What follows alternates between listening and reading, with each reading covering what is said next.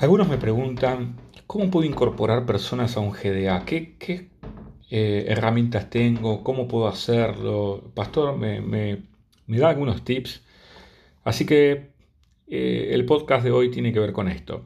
Bienvenidos, mi nombre es Eduardo Petreca, pastor de la Iglesia Cristiana Bíblica en Villa Devoto, y vamos a tocar este tema de cómo incorporar personas a un GDA. Bueno, sabemos que un GDA es un grupo donde por lo general están 10 personas. Eh, no es un número este, que, es una regla fija, sino que es orientativo. Eh, a ver, ¿qué pasa si somos más? Y si somos más que 10, el problema de comunicación va a ser eh, importante porque no va a haber espacio para que las personas todas puedan compartir un tiempo eh, interesante dentro de un espacio de hora y media que puede durar un GDA. ¿Y qué pasa si somos tres, por ejemplo?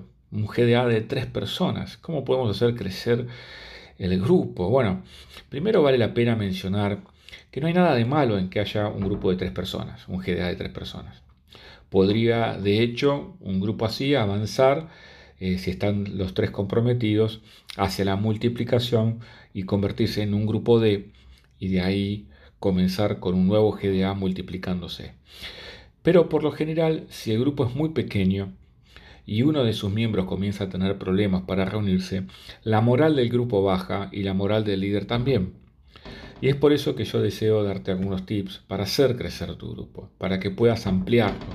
Y luego, a partir de que se amplió este grupo, seleccionar personas para hacer un grupo de y así eh, multiplicar el Evangelio en otras personas. Todo lo que hacemos tiene que ver con la expansión del reino, tiene que ver con la multiplicación de los grupos.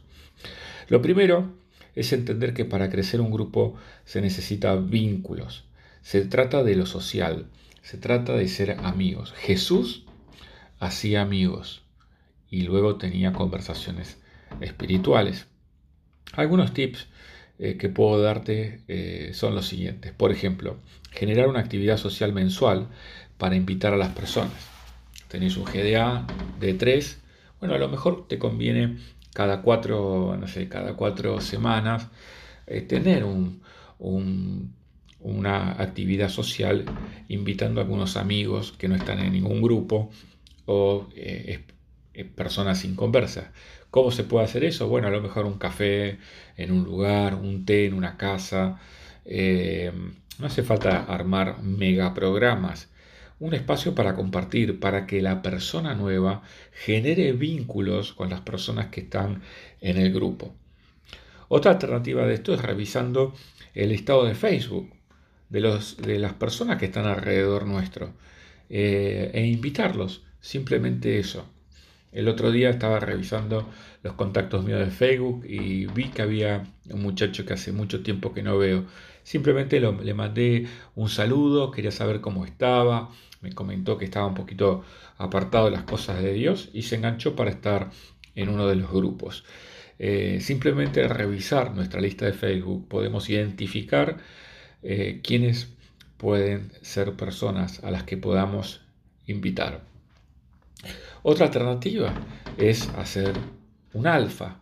Eh, alfa es una herramienta para conectarnos con personas nuevas, para, por ejemplo, publicar en redes sociales que estamos abriendo un grupo, aquellos que quieran este, interesarse en acercarse, que puedan hacerlo. Eh, otro tip es aprovechar series temáticas de la iglesia para invitar a personas a compromisos limitados. Por ejemplo, este, sacamos una serie que se llama Transformados.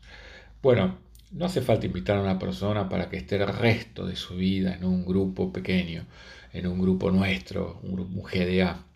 Pero sí podemos decirle, mira, estamos viendo una temática que a lo mejor vos podés necesitar y tiene que ver con nuestra transformación del interior al exterior. ¿Cómo podemos ser transformados?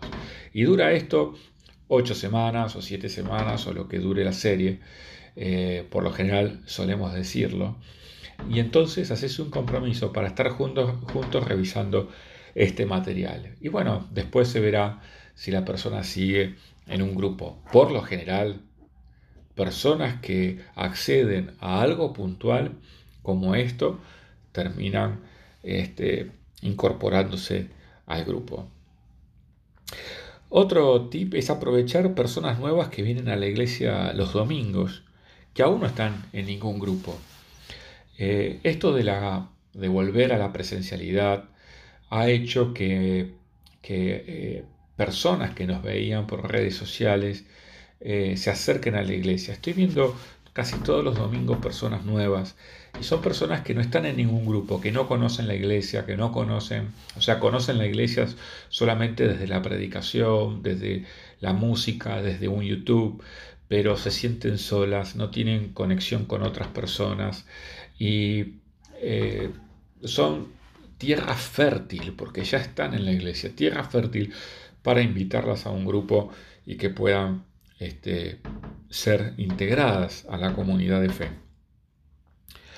Y el último tip, y creo que es el más importante antes de tomar cualquier tipo de acción de todas estas que hablamos, es orar. Orar por las personas que se van a acercar al grupo, pedirle al Espíritu Santo que eh, muestre las circunstancias, que las acerque, que Él vaya trabajando primero, porque Él siempre lo hace y puede guiarnos a, concretar este anhelo de nuestro corazón, de ampliarnos, de crecer, de multiplicar el Evangelio en las vidas de otras personas.